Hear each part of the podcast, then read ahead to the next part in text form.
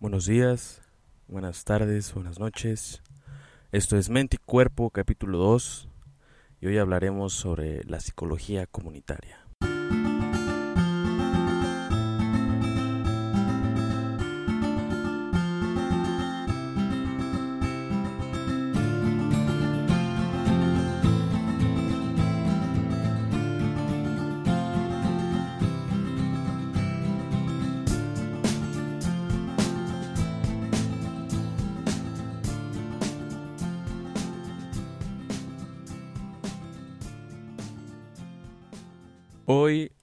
Es un capítulo un tanto diferente.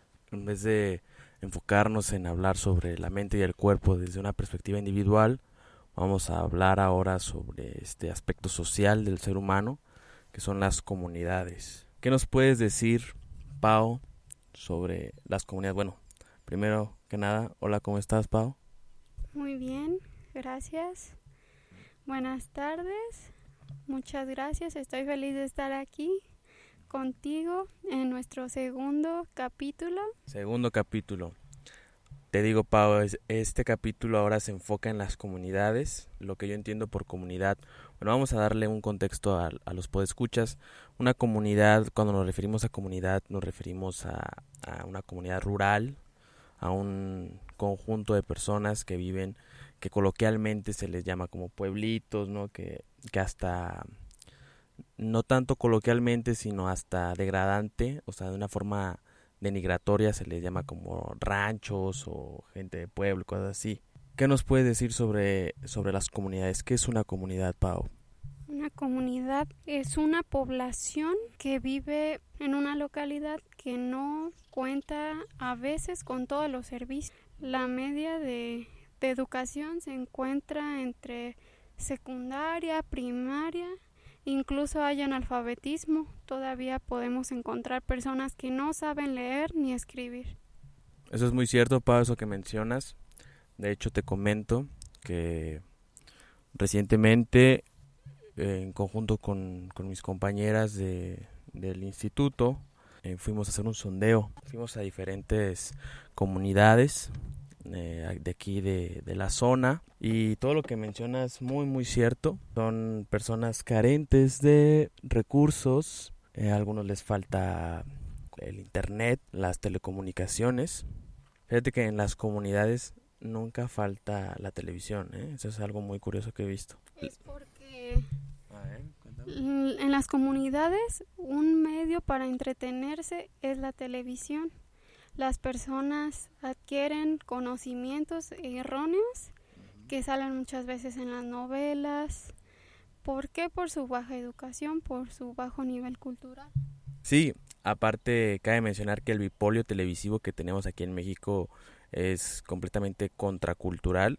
Lo que busca la televisión mexicana es desinformar eh, en vez de, de crear un, una conciencia de conocimientos que fue para lo que se a principios se, se creó el medio de la televisión. Pero bueno, eso es, como desbordarnos un poco del tema. Sí es cierto, las comunidades encuentran a la televisión como esta forma educativa, ya que hay mucha carencia de, de medios académicos para aprender diferentes, eh, diferentes aptitudes, habilidades.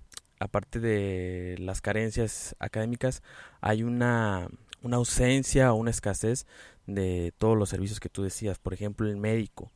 Tú que eres médico y que has hecho tu servicio, ¿no? Hiciste tu servicio en una comunidad rural. Cuéntanos un poco, por ejemplo, cómo fue cuando llegaste ahí. Tú que eres una persona que te has criado en la ciudad, ¿cómo fue el, presentarte a, a, una comunidad de esta, de, de esta índole? Y cuéntanos un poco cómo está eh, la medicina en ese campo.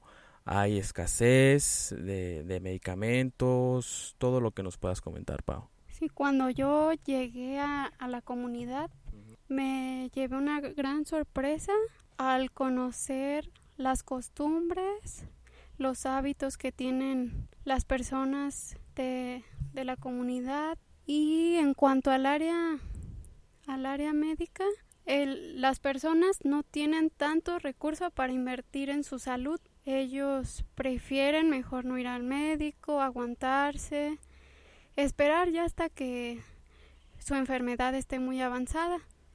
Incluso si presentan alguna alteración que presenten su presión arterial muy alta, ellos eh, se muestran renuentes, ajá, renuentes, tienen muy mal apego al tratamiento.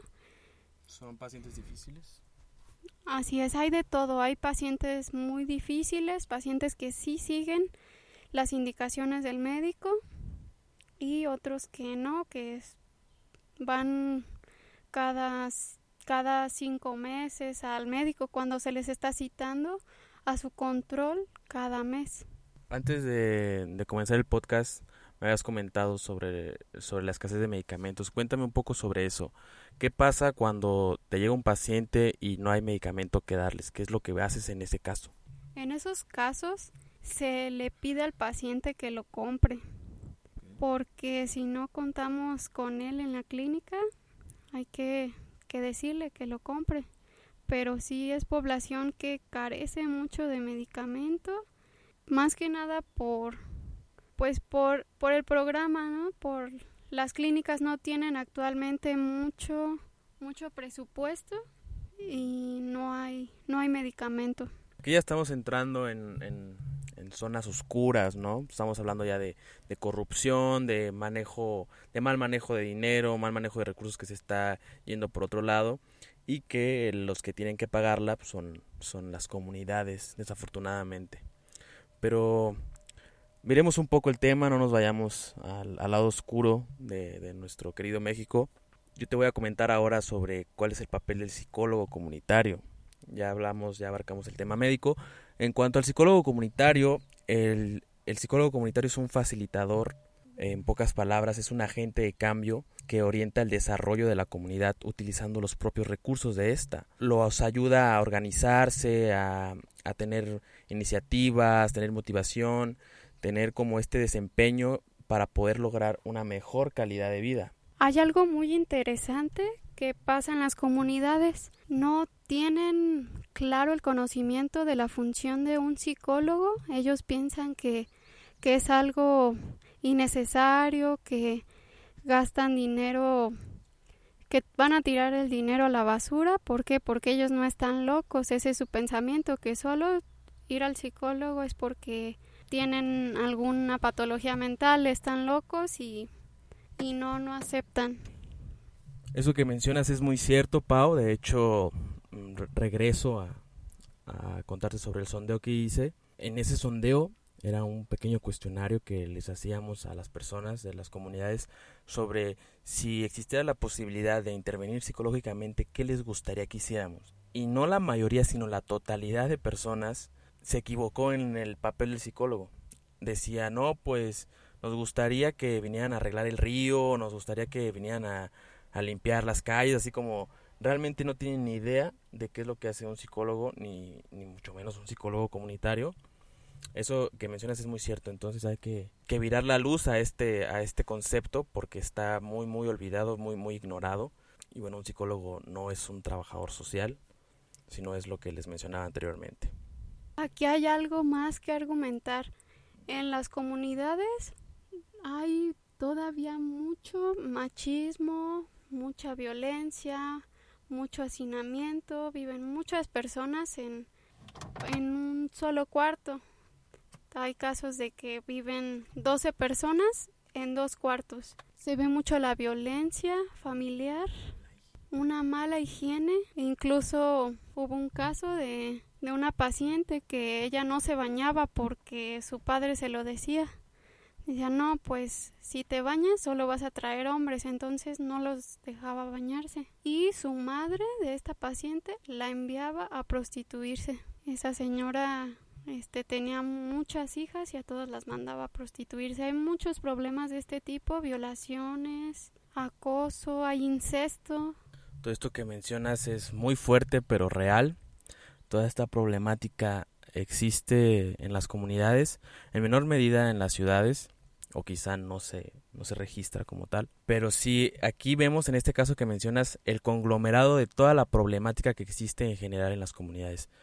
un machismo latente, que más que latente diría completamente manifiesto, un machismo manifiesto combinado con una ignorancia y una escasez de recursos que convierten a los, a los que habitan esa comunidad en personas con una pobre calidad de vida.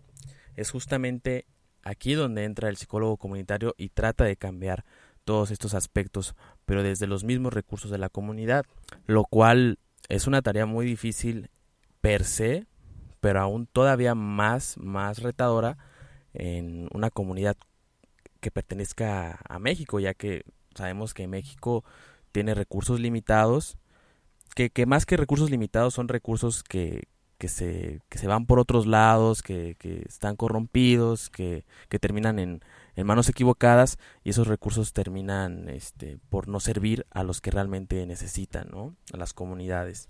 Se puede ver en la escasez de medicamentos, en la escasez de educación y en la escasez de iniciativa para mejorar esta calidad de vida debido a todo el conglomerado que vemos de problemáticas.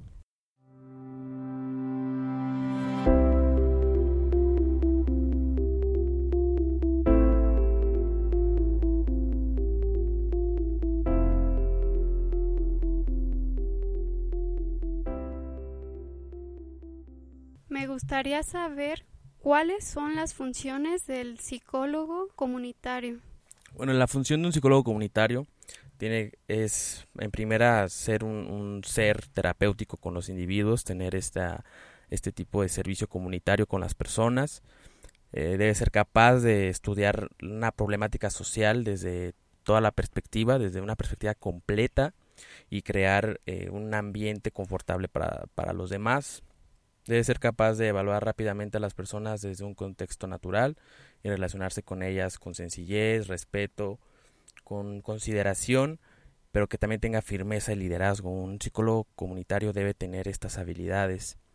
Y a grosso modo, a priori un psicólogo comunitario debe ser capaz de, de analizar los sistemas sociales, diseñar y planificar, como también organizar programas que puedan resolver las problemáticas que se presenten en la comunidad.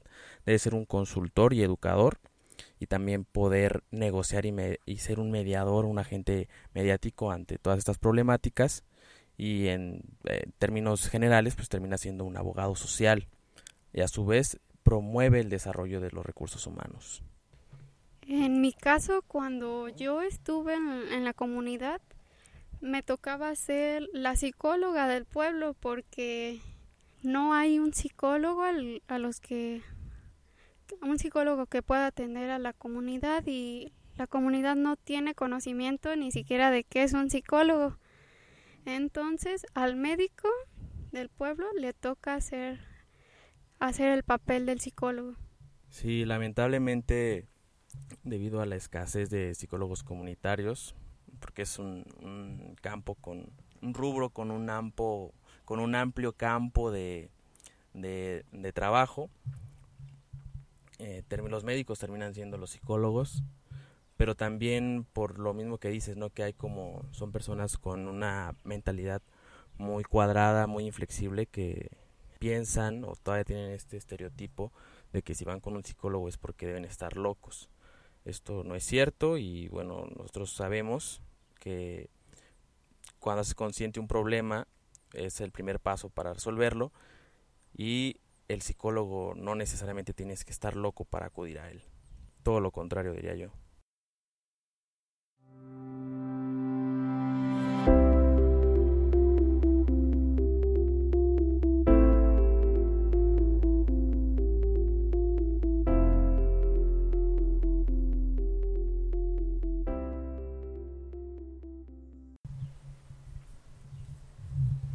Te comento um, más resultados que saqué de los sondeos que hicimos.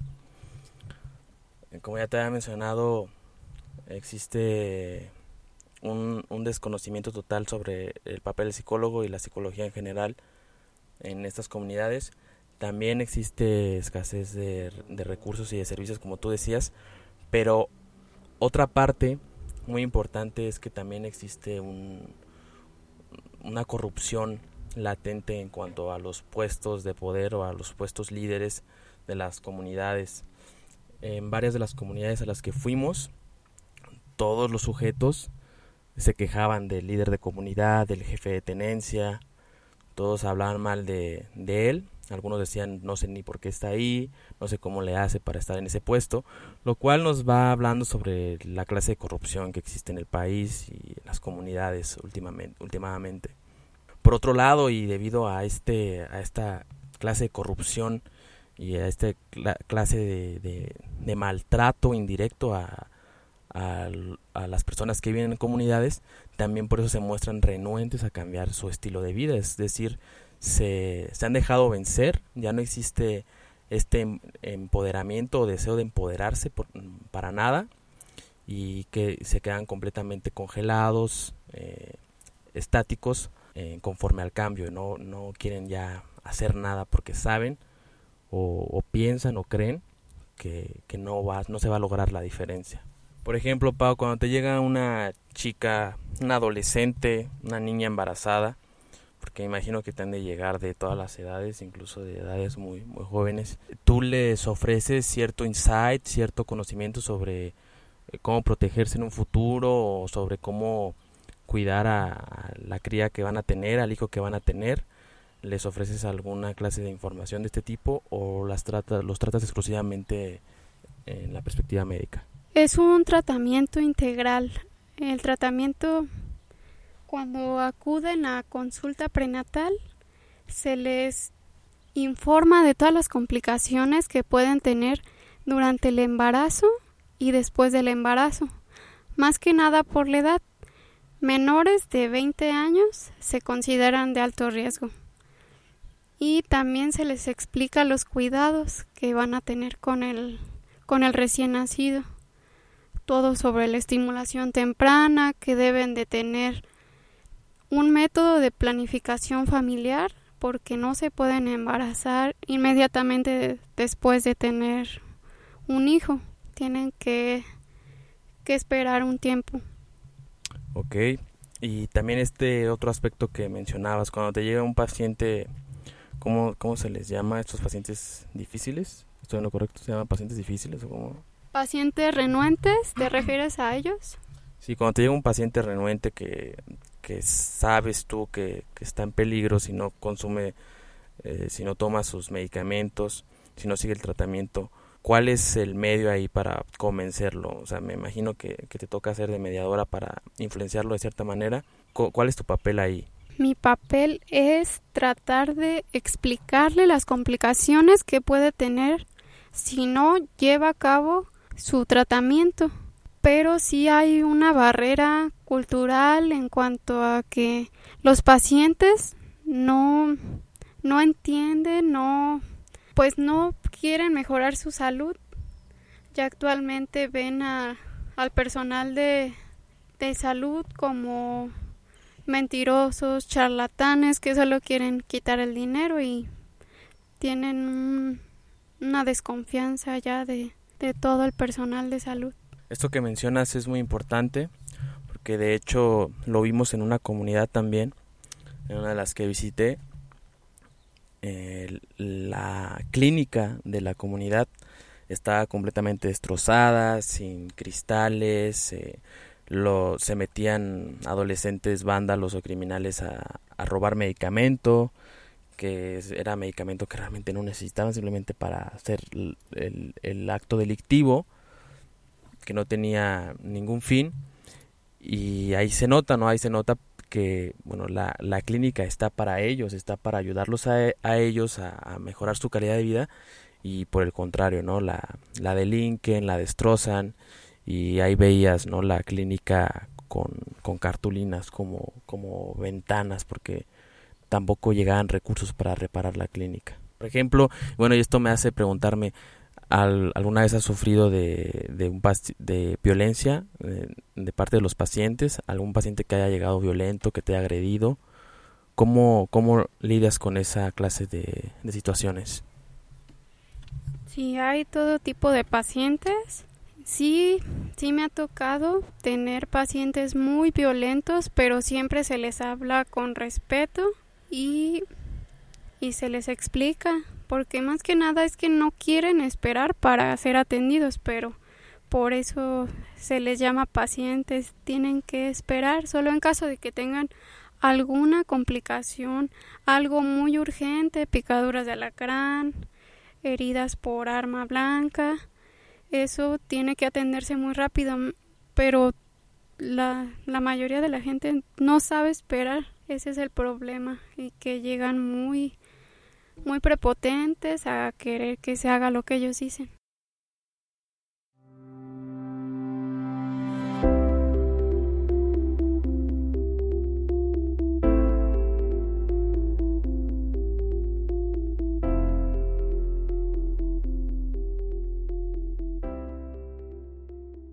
Ahora que hablamos de las comunidades, me llega a la mente un pensamiento de Aristóteles que decía que el hombre es un ser social por naturaleza.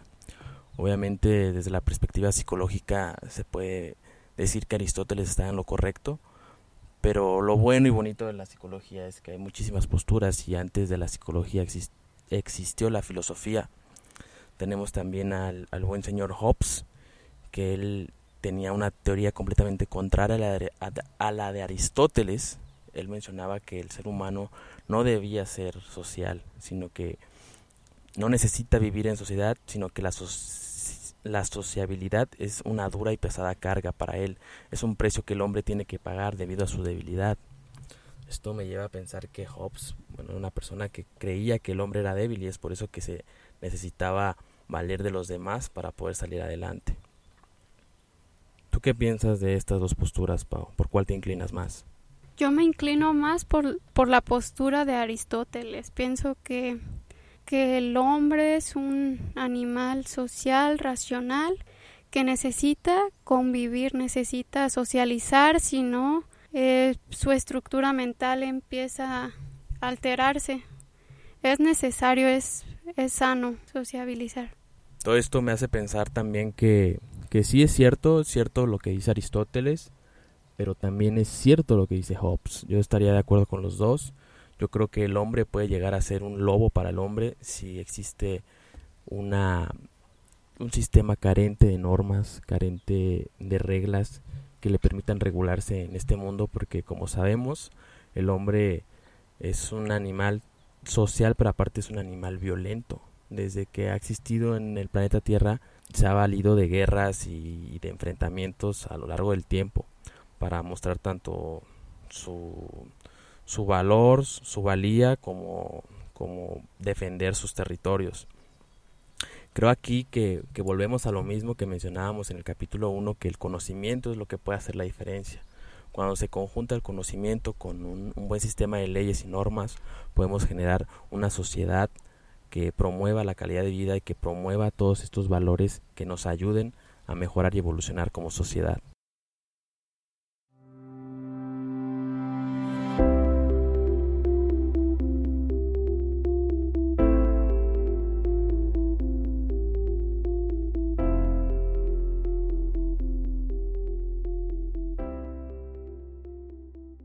Cuanto a los métodos tradicionales para detectar problemáticas o necesidades en una comunidad por parte del psicólogo, hay diferentes métodos que, que el profesional puede ejercer o que puede aplicar. Una de ellos es la entrevista con informantes calificados, es decir, que se le va a hacer una serie de preguntas o se le va a aplicar cuestionarios a personas claves de la comunidad que pueden ser líderes de opinión, personas que están al tanto de la situación, personas activas en la comunidad, etcétera. Otro método, o el segundo que podemos mencionar, es el método de foro comunitario, donde se reúnen eh, la comunidad en, en, este, en una zona abiertamente para platicar, para discutir, para debatir todas las problemáticas que se requieren resolver y de ahí se puede sacar una gran cantidad de problemáticas la tercera es el estudio de la población, que ya es más, más eh, profesional y estadístico, donde se van a analizar tanto los datos concernientes a la frecuencia, la duración y el tipo de servicios a los que acuden los residentes para poder predecir las futuras necesidades de la población.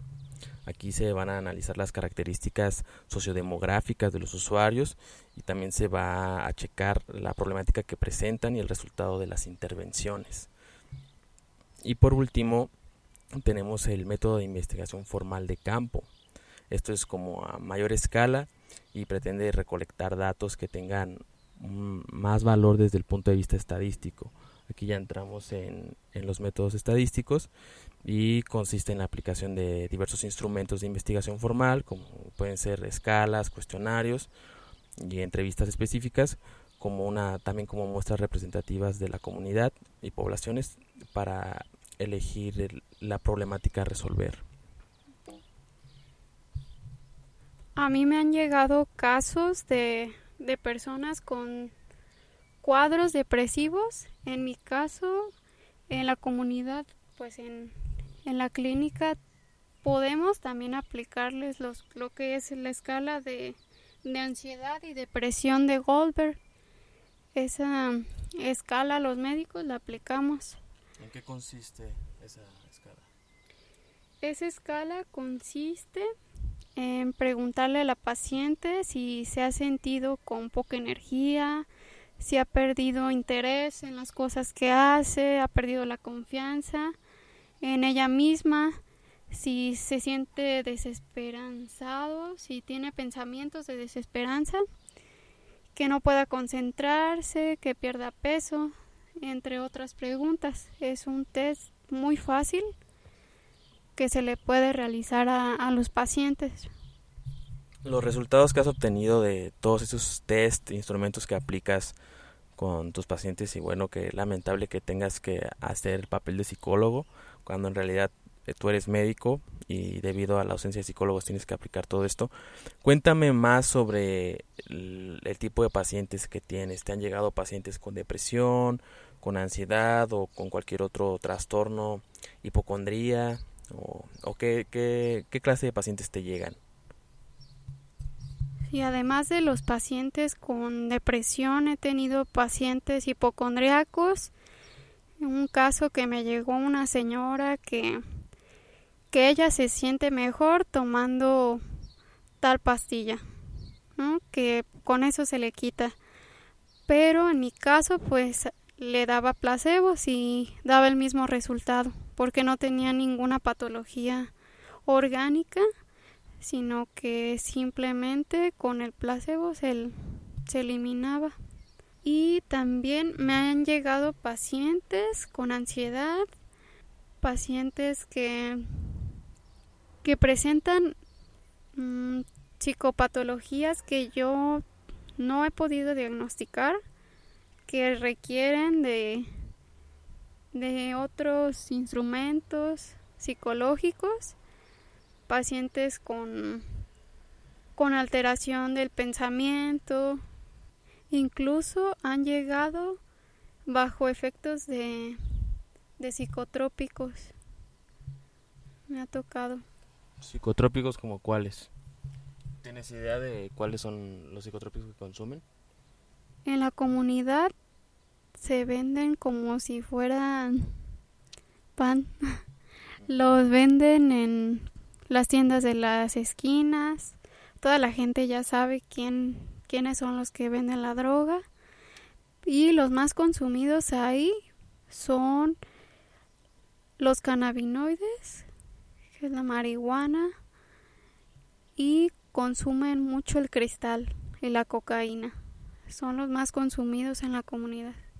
Bueno, cabe recalcar que este tipo de, drogas, bueno, exceptuando los cannabinoides o el cannabis, eh, son drogas que se pueden generar en laboratorios clandestinos, en laboratorios caseros, por así decirlo. Y si estamos hablando de que hasta las comunidades puede llegar este tipo de droga, pues también estamos hablando de qué tipo de calidad tiene esa droga, ¿no? Debe, debe ser una, una calidad un tanto baja y bueno, quién sabe qué estarán consumiendo esos sujetos. En fin, el problema de la drogadicción y todo esto también se podría agregar a, a la lista de problemáticas que hay en, en las comunidades y esto que mencionas pues es información de oro para los psicólogos, ¿no? El hecho de que haya sujetos con hipocondría, sujetos con adicción, sujetos con depresión y ansiedad nos muestra que hay un, un gran campo de acción que se está obviando, que se está ignorando y que nosotros como psicólogos podemos intervenir y lograr o generar una diferencia.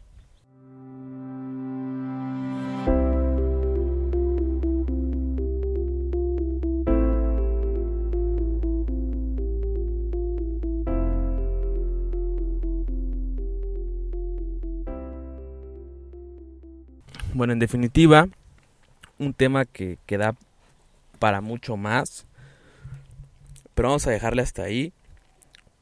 Eh, vamos a, recordarle a, nuestra, a nuestros podescuchas, a nuestra audiencia, que pueden mandarnos eh, mensajes, opiniones, comentarios al correo abocenteno, centeno con z, arroba gmail.com. Y me encuentran en mi Twitter, que es Baruch, Baruch con SH, Baruch Aron, con, con doble A. Baruch Aron, Baruch SH y Aron con doble A.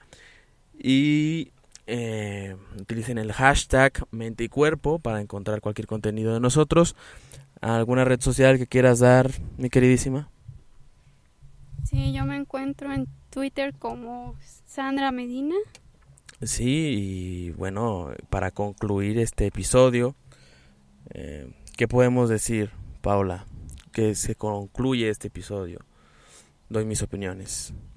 Yo creo que desde la perspectiva psicológica hay un gran campo de acción, lo repito, en las comunidades. Se necesita urgentemente psicólogos interviniendo. Hay problemáticas latentes, manifiestas, de todo ahí. Encontramos problemáticas tan leves como puede ser eh, que se requiere de una simple orientación hasta tan graves como el incesto, como la prostitución de menores, hay que intervenir urgentemente en las comunidades y el psicólogo es, es este agente de cambio que puede lograr la diferencia con ayuda de, de diferentes disciplinas como es la medicina. ¿Tú qué puedes concluir, mi compañera Pau, qué puedes concluir este episodio? Desde el punto de vista médico, pienso que deben eliminarse todas las barreras que existen, todos los estereotipos hacia el médico que es un charlatán, que solo quita dinero y también que las comunidades necesitan una gran atención de muchas disciplinas porque tanto hay escasez de, de medicamentos, escasez de educación, de servicios y de muchas áreas. Pienso que, que si se le pusiera más atención a la comunidad, tendríamos mejores personas y sujetos con una mejor calidad de vida. Muy bien, eso fue todo. No olviden compartirnos en sus redes sociales. En cuanto al episodio 3, va a ser un episodio muy esperado. Vamos a hablar sobre psicopatía, sobre psicópatas, sus características, su historia, personajes principales, tratamiento si es que lo hay, prognosis, todo lo relacionado con la psicopatía.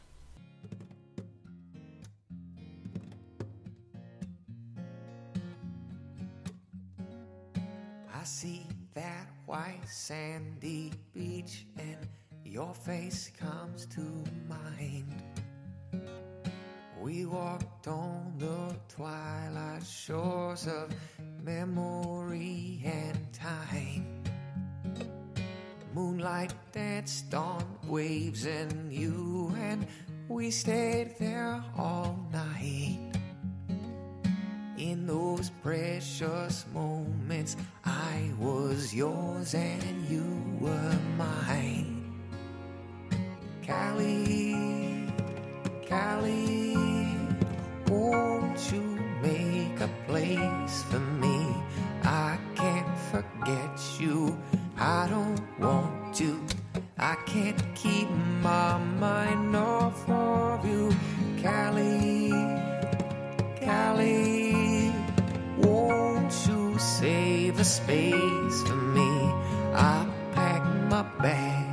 I'm headed toward you. All I got is love for you, Callie, Callie. Won't you make a place for me somewhere? We drove on the mountain highway rising with the sun. Staring down at countless palm trees, shrinking into none. Top down with the blue skies glowing, filling life with light. Wind ran through your long dark hair, oh baby, what a sight. Cali, Cali, a place for me? I can't forget you. I don't want to. I can't keep my mind off of you, Cali, Cali. Won't you save a space for me? I pack my bags. I'm headed toward you. All I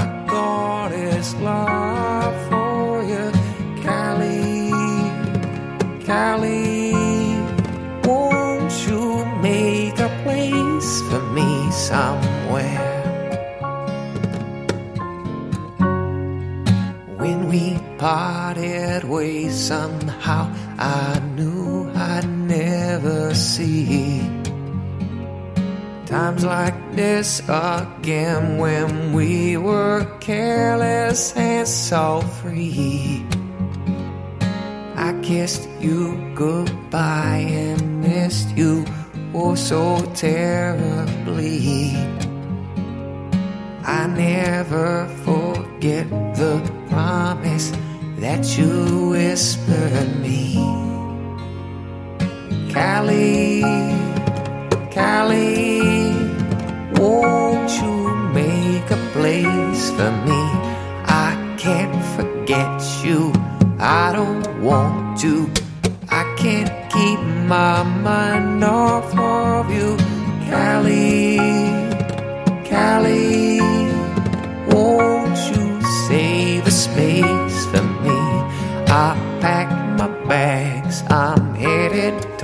gesture